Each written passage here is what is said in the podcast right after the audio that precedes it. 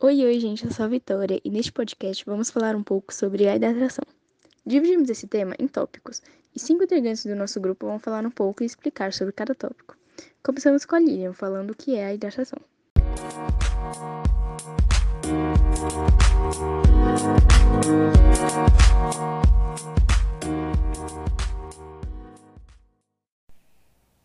Hidratação essencialmente é a reposição de água no organismo, mantendo sua composição corporal. A água representa cerca de 60% do peso corporal de um adulto. A hidratação pode ser realizada por via oral ou intravenosa. A maior parte da água no organismo se encontra no compartimento intracelular e proporciona o meio através do qual se realizam as funções metabólicas. Portanto, as modificações na quantidade de água intracelular afetarão gravemente a saúde do indivíduo. Via de regra, o compartimento intracelular é o último a alterar-se nas enfermidades ou agravos com hemorragias, que se acompanham dos transtornos com volume do líquido corporal. A água extracelular, que é mais lábil, se divide em dois compartimentos, o intersticial e o plasma. Um balanço ou distribuição dos líquidos nos compartimentos vascular, intersticial e celular depende de várias condições orgânicas, a exemplo da temperatura, função renal, presença de eletrolitos em níveis adequados de patologias que sobrecarreguem o organismo na produção e eliminação de fluidos, como nas diarreias ou expectoração, e entre outras condições.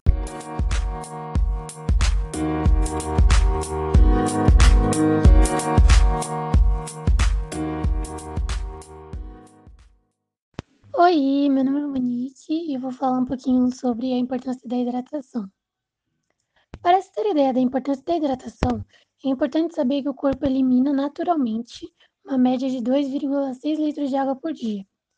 Diante disso, é possível imaginar a necessidade de reposição, não é mesmo? Porém, para recolocar a água perdida, não basta beber alguns litros e ficar despreocupado. Ao eliminar água, os eletrolitos, minerais responsáveis pelo transporte de água para dentro das nossas células, que estão envolvidos nela, também são eliminados. Então, de nada adianta ingerir muito líquido com o objetivo de manter o corpo hidratado, se ele não for rico em minerais como sódio, potássio, magnésio, fósforo, cálcio e cloreto. Dessa forma, é relevante reforçar que a hidratação precisa oferecer uma combinação de água e eletrolitos para que seja eficiente.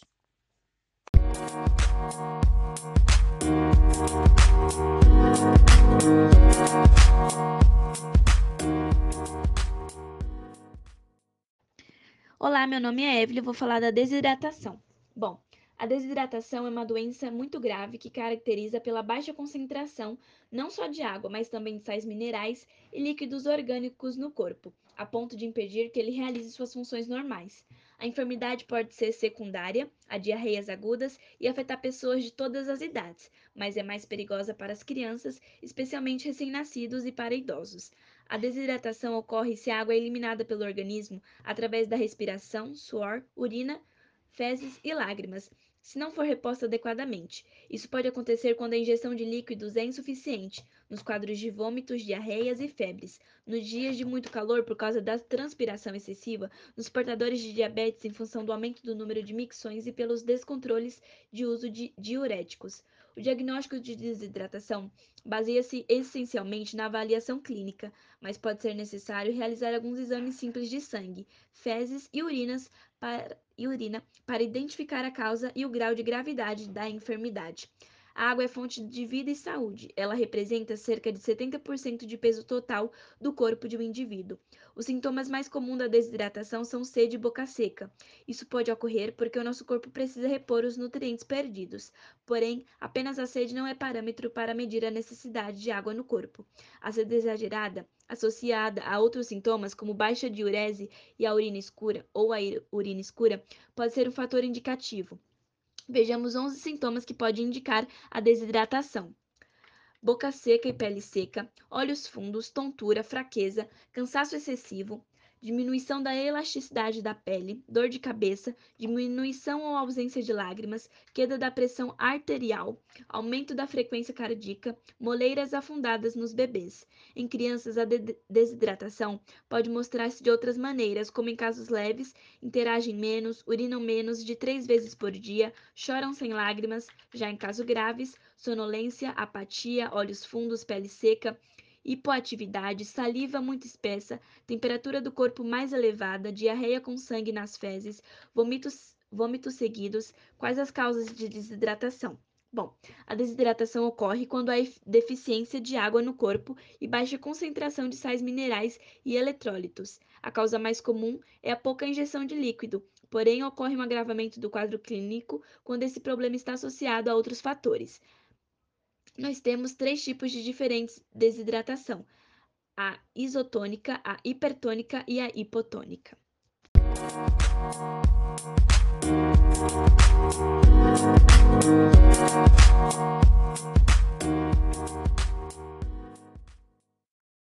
Formas de hidratação. Todos nós sabemos que a água em sua forma natural já é ótima e essencial para o funcionamento do nosso corpo. A água auxilia no transporte de nutrientes, elimina as impurezas que se acumulam, além de regular a temperatura corporal e auxiliar no processo digestivo. Beber água rica em minerais, magnésio, cálcio, potássio, etc., e eletrólitos é a forma ideal para se manter hidratado diariamente. Porém, além da água pura, existem outras fontes benéficas para a hidratação. Consumo de frutas. O suco de frutas ajuda na reposição da água que perdemos. O tomando puro é o ideal para que o corpo absorva os nutrientes e vitaminas necessários de forma saudável. A água de coco oferece minerais, importantes como cálcio e potássio. A melancia é 90% composta de água, prevenindo doenças cardiovasculares, contendo licopeno e vitamina C, que previnem câncer. E juntamente temos o abacate, composto por mais de 80% de água, Possui também vitamina C e potássio, tendo também carboidratos e fibras. Chás gelados. Além de hidratar, são ótimos em dias de calor, com seus diversos sabores e benefícios à saúde. Os chás verdes e erva cidreira ajudam em outras funções do corpo além de se hidratarem. Alimentos crus e cozidos. Muitos alimentos, tanto crus quanto cozidos, possuem uma concentração grande de água em sua composição. O espinafre cru é composto por 94% de água, além de possuir proteínas e carboidratos. Ou então a batata inglesa, composta por 86,4% de água.